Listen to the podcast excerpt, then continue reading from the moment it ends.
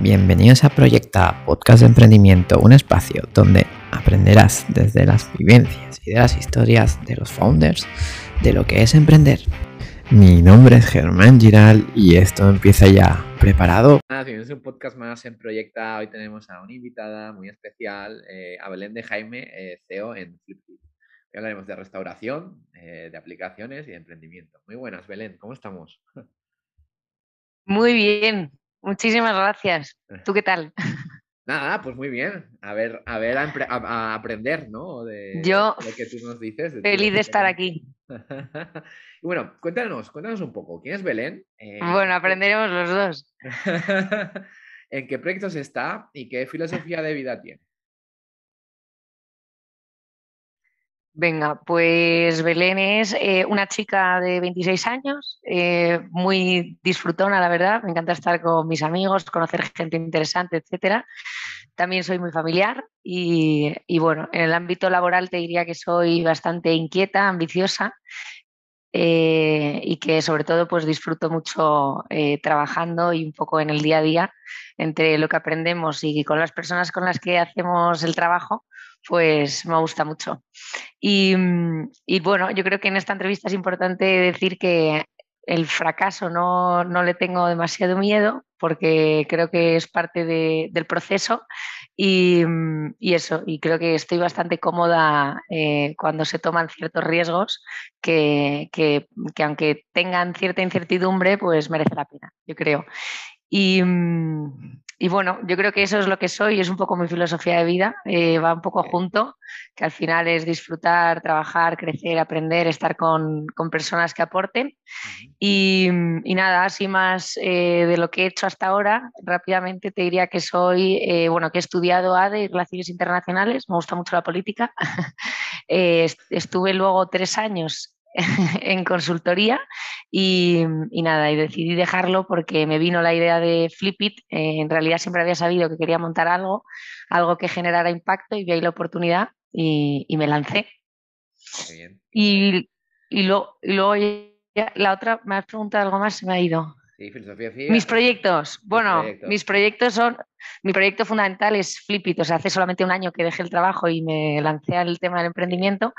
Entonces, el proyecto fundamental y, al que le dedico el 90% de mi tiempo es eh, Flipit.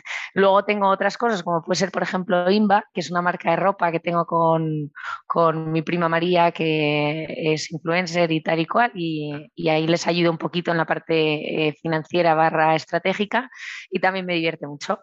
Ah, qué bien. Entonces estás también aquí en la de esto, ¿no? Imagino que la parte más estratégica, ¿no? E, eso es, sí, sí, sí. A mí, a mí la ropa no se me da tan bien, pero bueno, como se necesitan las dos cosas, pues en lo que puedo ahí echar una mano estoy involucrada. Y bueno, nos has dicho que, que vienes del mundo de, corporate, ¿no? ¿Te ha costado mucho hacer este cambio o, o, o, como me has dicho antes, ¿no? Que está, estás ahora en la zona de confort, ¿no? Que es un poco esta incertidumbre, ¿no? Que es el emprendimiento. Exacto. A ver, tampoco te diría que esto es zona de confort, ¿eh? tiene, ah, tiene su miga. Pero eh, bueno, yo creo que más confort es el corporate, ¿no? Al final, pues eh, tienes tu, tu, trabajo mucho más especificado y todo lo que tienes que ir haciendo. tienes una carrera, por lo menos en consultoría, súper marcada, ¿no? Dos años de analista, luego tienes X de consultor, luego puedes hacer el MBA, etcétera. Y, mm, y bueno, y yo creo que eso y tener un un, sueldo recurrente y estar en una empresa que no tiene tanto riesgo, pues eso lo considero más zona de confort. Me lo pasé muy bien, aprendí mucho y luego vi que esa etapa ya se me había acabado un poco, ¿no? que ya estaba, me apetecían otras cosas y cuando empecé a investigar un poco todo el tema de Flipit eh, y, eh, y lo que realmente pues yo notaba que me movía, que era hacer algo mío, pues dedicándole tiempo, haciendo un poquito de eh, investigación de mercado, que bueno, ya luego te contaré en detalle, pero hicimos un par de encuestas, etcétera. Em, empezamos a analizar pues, las otras alternativas que había, ¿no? que hay una pregunta que me dices que cuál es la diferencia con, con el tenedor. Em, pues vimos que realmente creemos que puede ser totalmente compatible que exista el tenedor por un lado y Flipit por otro y, nada, y decidí lanzarme. Tampoco te diría que me lo, no, me lo pensé muchísimo, ¿eh? creo que si te lo piensas un montón en estos casos, igual te quedas donde estás y, y no lo haces. Pero bueno, me alegro un montón y lo volvería a hacer, la verdad, mil veces. ¿Y cómo fue el detonador de, de, que, de lanzarte? Pues lo que te digo, al final empezamos eh, con la idea, ¿no? Que la idea nace, pues, o bueno, yo creo que casi todas las ideas de, los emprendedores hoy nacen un poco intentando resolver un problema o, intentando mejorar algo y al final, eh, a raíz del desconfinamiento con el COVID, pues eh, reservar con todo el tema de aforos en restaurantes que fueran más sofisticados y, bueno, y que, que, que suelen estar llenos, etcétera, se volvió muy, muy complicado, ¿no? Entonces, eh, yo eh, me planteaba muchísimas veces la pregunta de por qué no existe una herramienta en la que pueda reservar en, eh, o sea, que me diga lo que tiene disponible Swiss 99, la máquina, la maruca, mm, Carbón Negro, la rumba, todos estos restaurantes que en Madrid suenan mucho, en vez de tener que estar llamando o viendo la página web uno a uno, ¿no?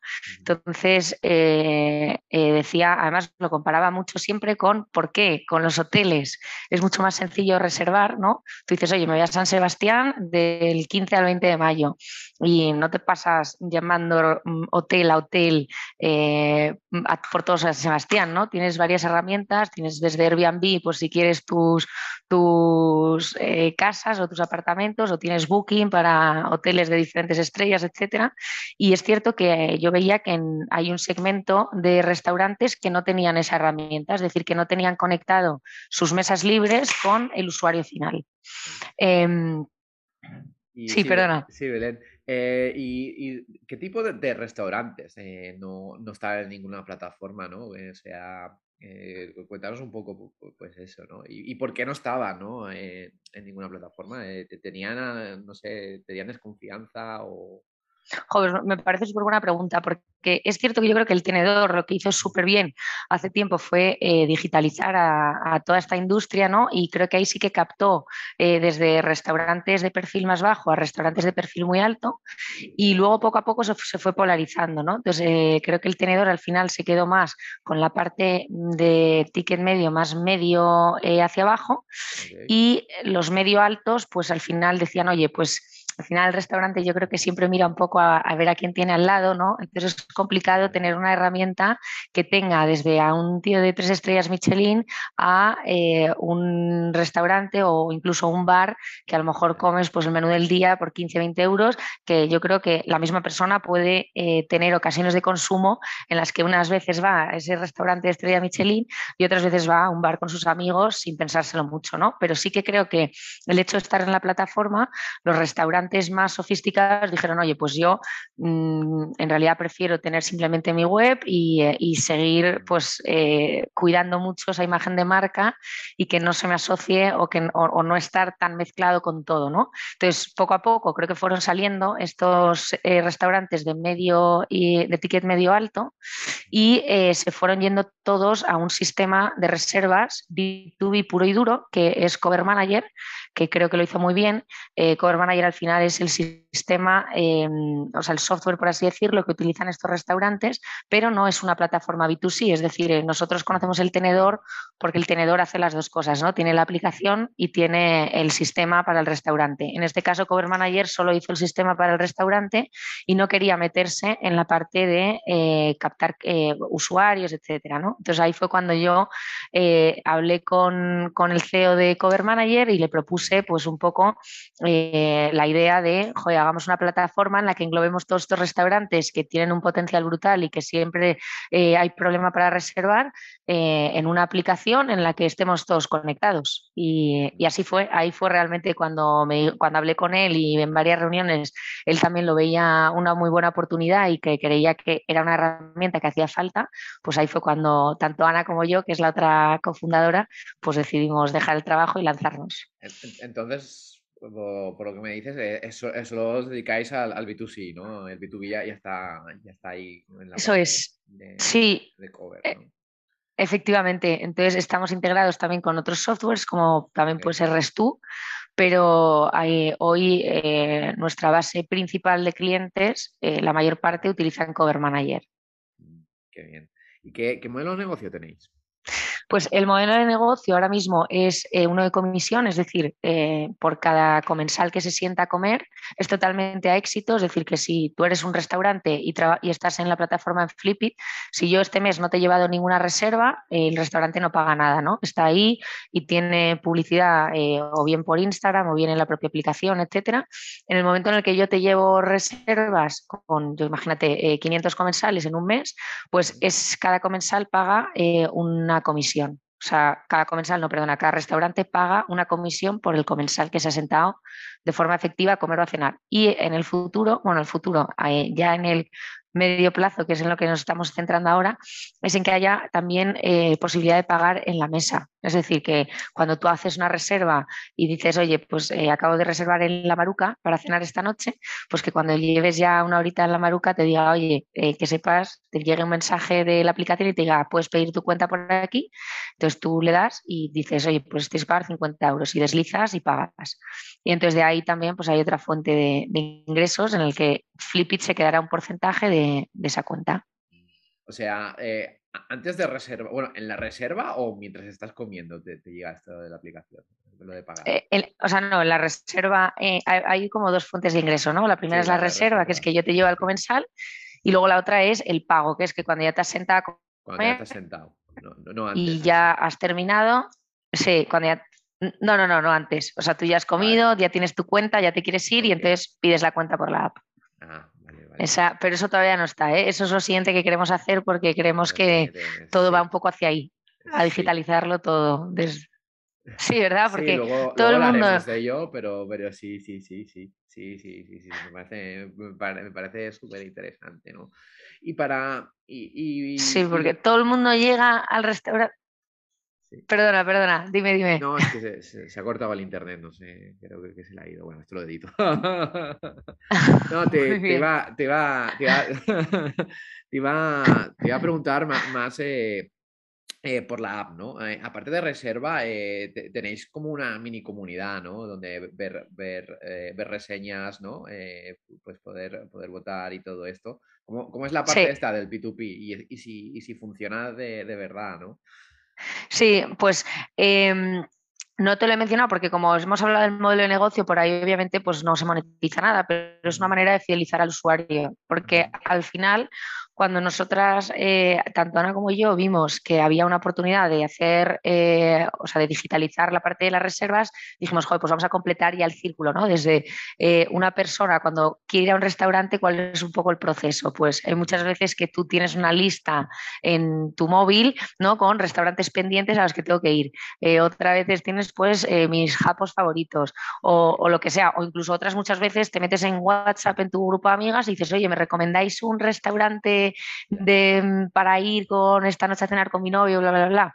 Pues un poco lo que dijimos es, joder, pues vamos a hacer que cuando tú vayas a un restaurante eh, puedas dejar reseñas y que solamente tus amigos puedan ver esas reseñas, ¿no? Al final, pues intentar hacer que, eh, que se genere comunidad por opiniones que sean fiables, ¿no? Hay muchas, hay muchísimas opiniones ahora en, pues no, quiero mencionar ninguna en concreto, pero hay muchas opiniones, pero realmente no sabes quién pone esa opinión, ¿no? Porque lo puedes poner sin haber estado en el restaurante y luego lo puedes poner de una manera anónima. Entonces, lo que intentamos hacer en Flipites, una vez que has reservado y has comido en la mesa, o sea, ya te has ido, la aplicación te va a preguntar, oye, ¿qué tal ha ido tu reserva en eh, Cañadío? Y entonces tú dices, oye, pues me ha encantado, el pincho de tortilla es brutal, tal. Entonces luego las personas que a mí me siguen en el perfil, pues ven eh, como en un feed muy parecido al de Instagram, eh, pues mi opinión sobre la maruca. Y si tú lo ves y te fías de mi criterio, dices, joder, pues tengo que ir. Entonces le das al corazoncito y te lo apuntas en favoritos. ¿Y cómo, y cómo incentivas a la gente a que escriba o, o deje reseñas?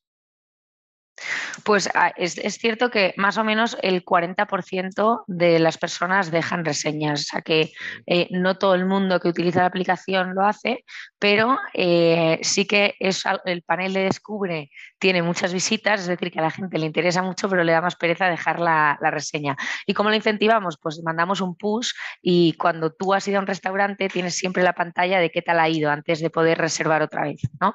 La puedes omitir, que es lo que hace gente, o puedes decir, oye, pues voy a dejar estas fotos que me he acordado de hacer o voy a poner un comentario de ha sido un desastre o, si Dios quiere ha ido fenomenal. Em, y esa es un poco la manera que tenemos de incentivarlo. Tampoco queremos obligar al usuario, porque hay gente que creemos que le ve mucho valor y hay gente que le da más igual, ya tiene muy clara dónde quiere ir. y, con, y, con, y con todas estas reseñas, eh, estáis creando pues eh, gente ¿no? Que, que, tiene una cierta influencia eh, dentro de la app o no.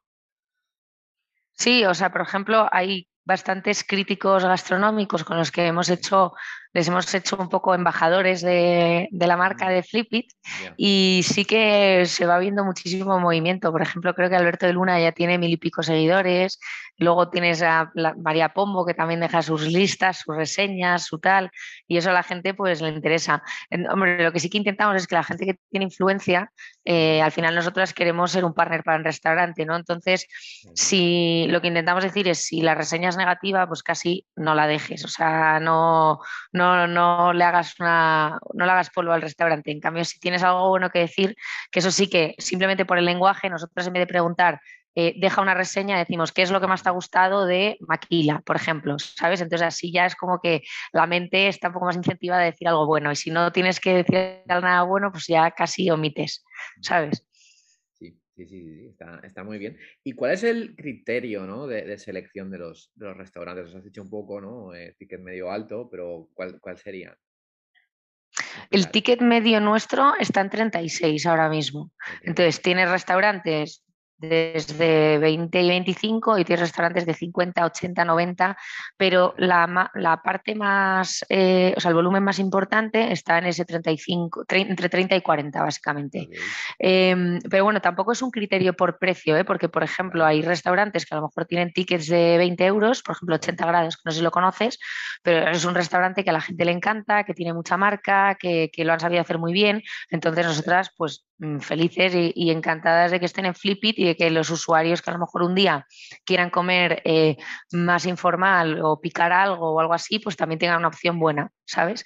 Lo que no queremos es irnos ya más al concepto que sea, o sea, lo que queremos es que sea en general restaurantes pues que estén en buena, en buena zona, que tengan cierta marca que, mm, por ejemplo, Saona también, pues tienes un menú del día que igual estás en 15, 16 euros, pero los restaurantes son preciosos, la decoración mola un montón, están súper bien situados, etcétera, ¿sabes? Entonces, ¿la, validación es un proceso manual entonces o, lo veis automatizado de alguna forma?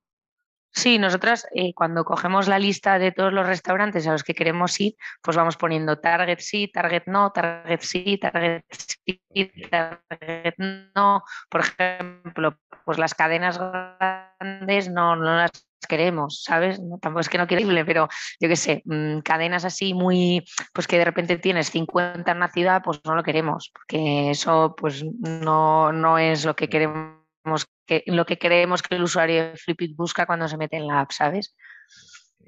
¿Y cuántos, cuántos restaurantes ahora tenéis y, cuáles son los usuarios recurrentes? pues ahora hay, ahora hay 1.100 restaurantes eh, que están entre Madrid, que es la ciudad principal, Barcelona, eh, Valencia y acabamos de abrir Málaga y Sevilla. Realmente lo que mejor está funcionando es Madrid y Valencia, porque eh, Barcelona ha costado un poquito y, bueno, pero al final yo creo que por el, por el tema del COVID y todo esto, pues está costando un poco más, pero bueno, confiamos y luego Málaga y Sevilla lo hemos abierto hace menos de un mes. Entonces, Madrid es la parte fuerte y luego le sigue Valencia, que tiene pues como un 5-8%, o sea que es casi todo es Madrid. Y, luego en usuarios recurrentes tenemos, eh, depende de lo que llame recurrente, ¿no? Nosotros decimos que un usuario recurrente es alguien que reserva eh, por lo menos una vez al mes. Y, y ahí tenemos a 8.000 más o menos. 8.000 al mes, ¿no? no Eso está, es. No está nada mal. Eh, y ahora vayamos, vayamos a momentos. ¿Cuál, ha sido el mayor momento de incertidumbre dentro de este de incertidumbre o pues al momento que recuerdo con más eh, ansiedad y de decir, madre mía, no me voy a ir de viaje ni de broma por Navidad, eh, fue en este diciembre, cuando llegó eh, la variante esta del COVID, ¿cómo, se llama? La Omicron, que 65% de las reservas se nos cancelaron en dos días, ¿sabes?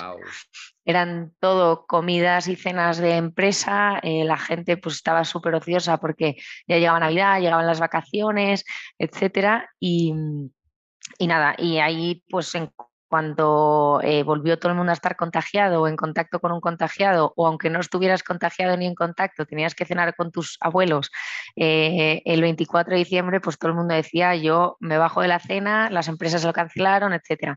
Entonces ahí que nosotros esperábamos que diciembre fuera el mes más fuerte, eh, se nos canceló, pues eso ya te digo, prácticamente todo y ahí sí que sufrimos un poquito, en plan, sobre todo porque decíamos, joder, es que esto...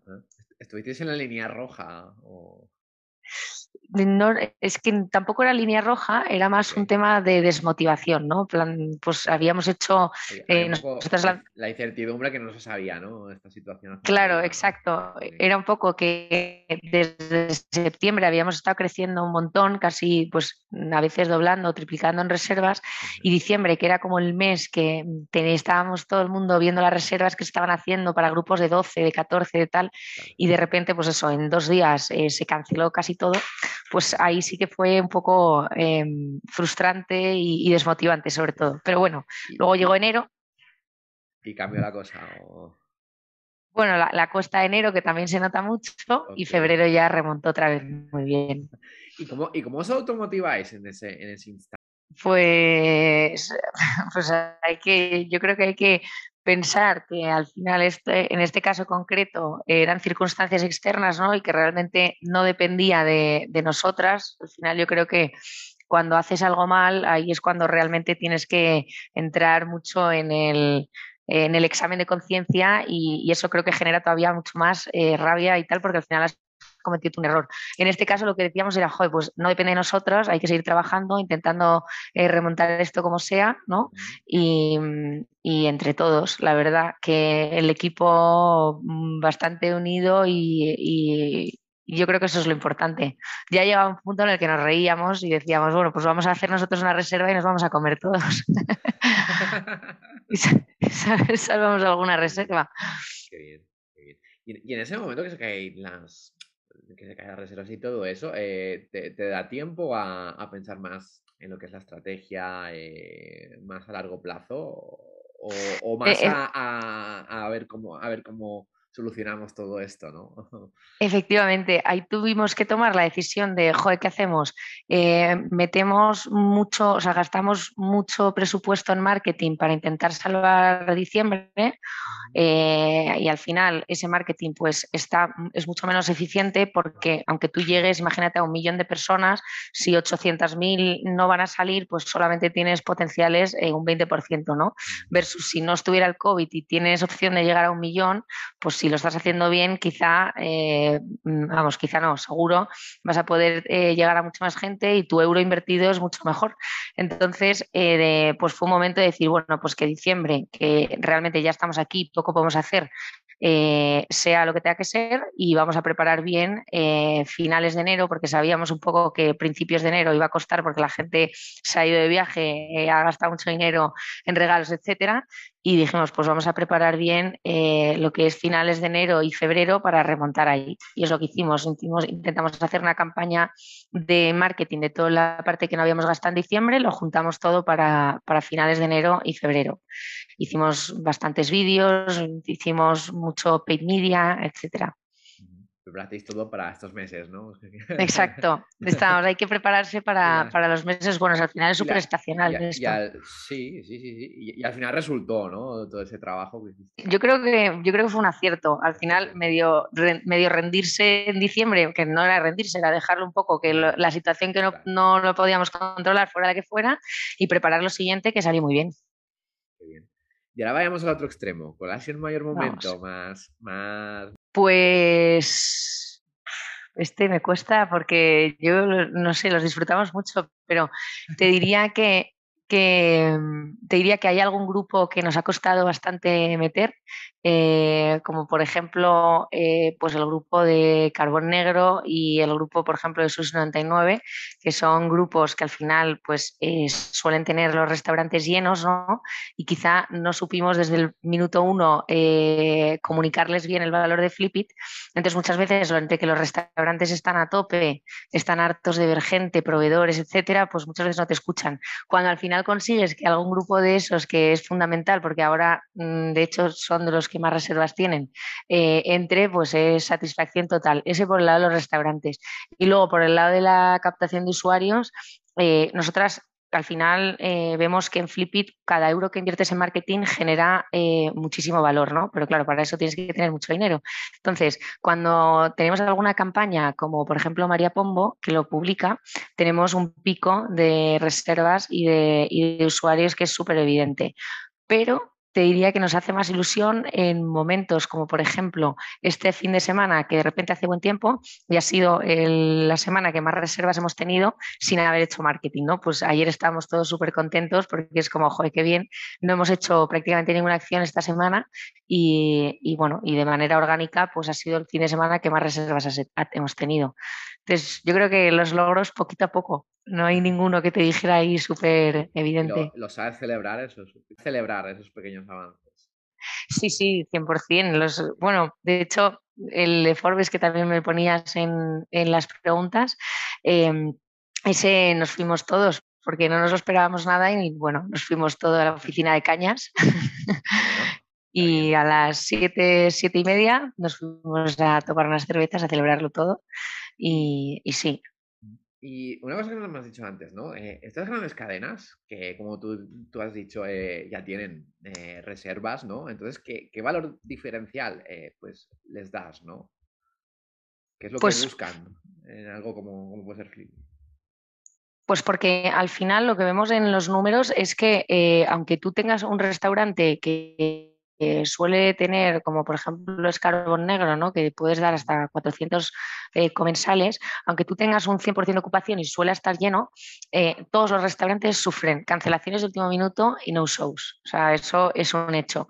Y luego, por otro lado, tienes un montón de gente que reservamos eh, una hora antes de ir a cenar. ¿no? Entonces ahí, con Flipit lo que haces es machear tanto la mesa que se te queda libre, además en último momento y que seguramente si no eres capaz de llenarla con walk-in o, con alguna reserva que a alguien un viernes se le ocurre llamar a las 9 de la noche para ver si tienes una mesa para seis personas en carbón negro, suele ser misión imposible, ¿no? Dices, no voy a llamar a este porque va a estar lleno. Pues si tú tienes una herramienta digital que, te conecte eso, pues al final ahí es donde generas mucho valor y, por lo que pues ahora mm, tenemos muy muy buena relación con estos grupos porque les mandamos un report em, todos los, al final de mes y lo que ven es que, bueno, lo que vemos y lo que ven es que tres horas antes de la propia reserva suele haber un 35% de las reservas y eso un viernes pues es, mucho, ¿sabes? Si tú tienes un ticket medio de 50 euros y metes con Flipit 10 comensales, pues estás haciendo ahí 5.000 euros, ¿sabes? Que a lo mejor hubieses dejado de tener.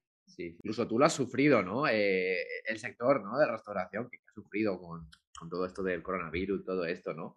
Eh, pero bueno, ahora, ahora se viene un cambio, ¿no? Y, un cambio de escenario de paradigma, ¿no? Eh, ¿dónde, tú crees que, eh, que, hay oportunidades de negocio y, y, y, que, y, que, y, que, y si necesita este sector que se digitalice, ¿no?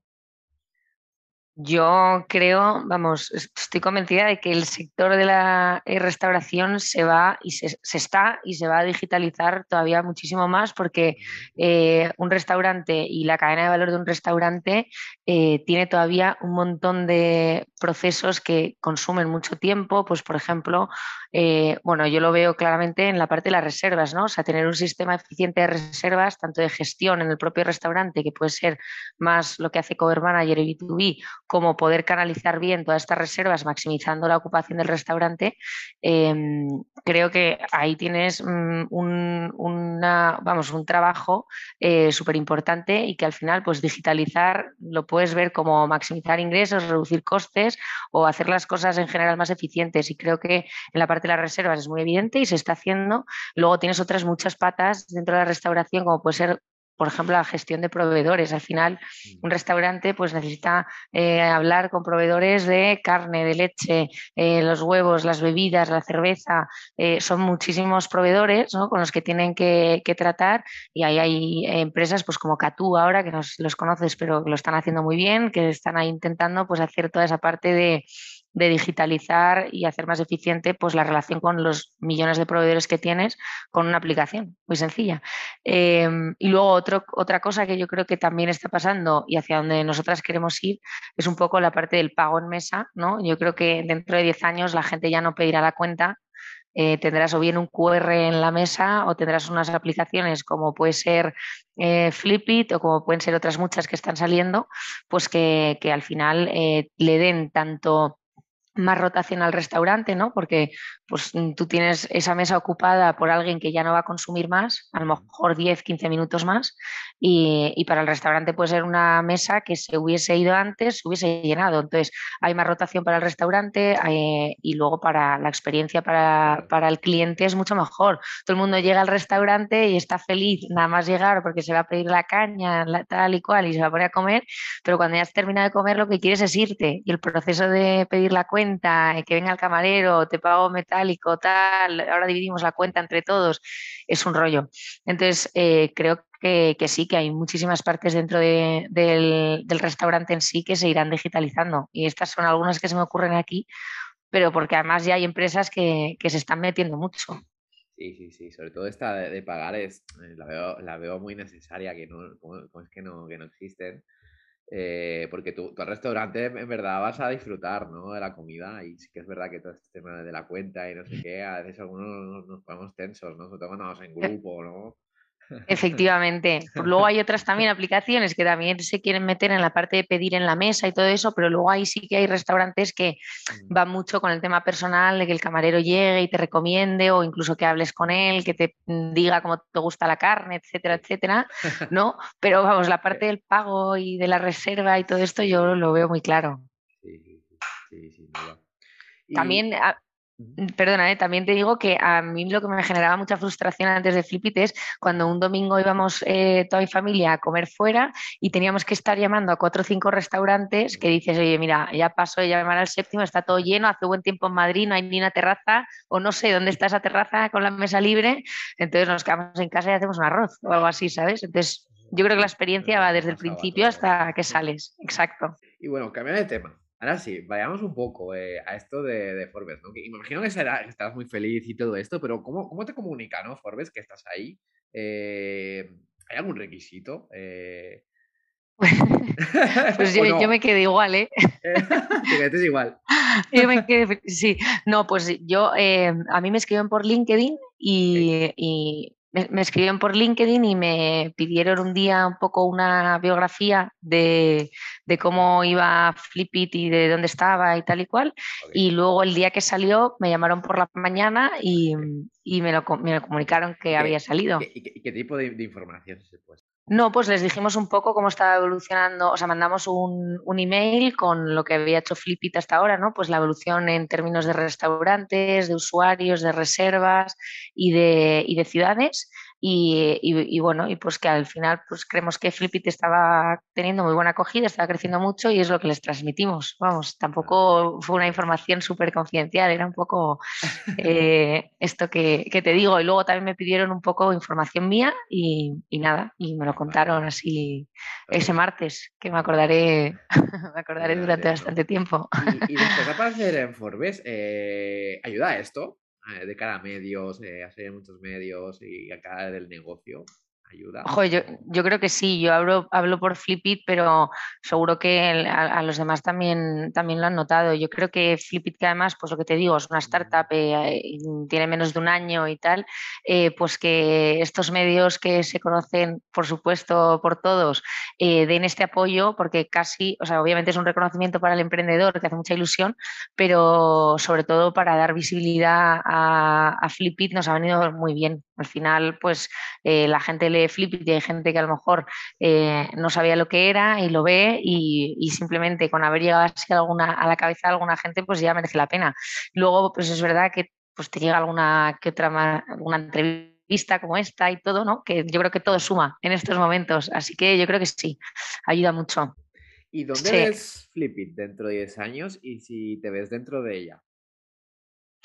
Eh, a mí me encantaría seguir, la verdad, nunca se sabe, pero sobre todo yo veo a Flipit eh, siendo pues empresa de referencia de reservas de restaurantes eh, chulos en, ciudades, pues por supuesto de España, pero sobre todo ya de, si nos vamos a 10 años, del sur de Europa y de Latinoamérica. Creo que en Latinoamérica hay un mercado súper interesante también em, y, que además pues, se va a ir desarrollando poco a poco. ¿no? Preguntas, por ejemplo, por si me iría a Estados Unidos, pues seguramente sería más complicado, ¿no? porque ya existen ellos van siempre un poco por delante y ya existen estas aplicaciones, además pues el mercado americano es mucho más caro, etcétera.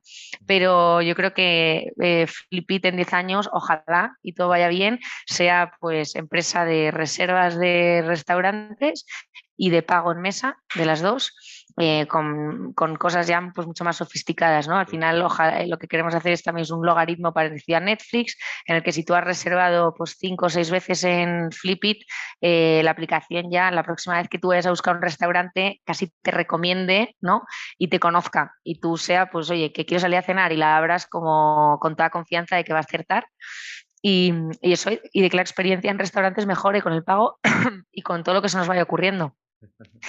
Y me veo en ella definitivamente, ojalá, ojalá que sí, a mí me encanta. ¿Te, ves, te ves, dirigiendo a 300 personas? Eh, no lo sé, eso por eso te digo que ojalá, hay que verlo. Yo creo que en el momento en el que, creo, vamos, en el momento en el que vea que eso me supere y que yo en vez de sumar resto, pues daré un paso atrás y, y ya está y lo haré feliz. Y también es lo que te digo, como llevo muy poco en esto del emprendimiento, no he hecho ningún éxito ni nada, pues no sé si me va a gustar más eh, los comienzos, que ya sé que sí, o si seguir mm, durante mucho tiempo.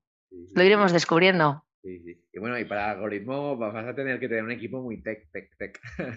Total, ese, ese es es probablemente lo más complicado que, tenemos ahora en, en, Flipit, porque hay muchísimas startups ¿no? que tienen su parte buena, porque todo se está digitalizando, eh, pero claro, todos queremos y buscamos un poco a ese talento que es escaso y, que, y que de verdad que no hay tanto, ¿sabes? O sea, no es una formación que sea muy típica, ahora cada vez más sí, y, lo, y, lo, seguirá siendo porque eh, el mercado laboral en este, en este aspecto mm, creo que va a evolucionar un montón, ¿no? O sea, estos trabajos son ahora mismo seguro, seguro de los más demandados. Entonces, cuando eres una empresa más pequeña, que pues tienes que saber que tienes que ser o bien competitivo en precio, o bien competitivo en nombre, o bien competitivo tal. Cuando tienes empresas como Globo y, y, y sabes que contratan un montón y que tienen muchísimo Tienes que, que, tener un poco foco la, la, filosofía, ¿no? Y transmitirles, ¿no? Exacto, hay que enamorarles con el proyecto y a veces funciona y a veces, a veces no tanto.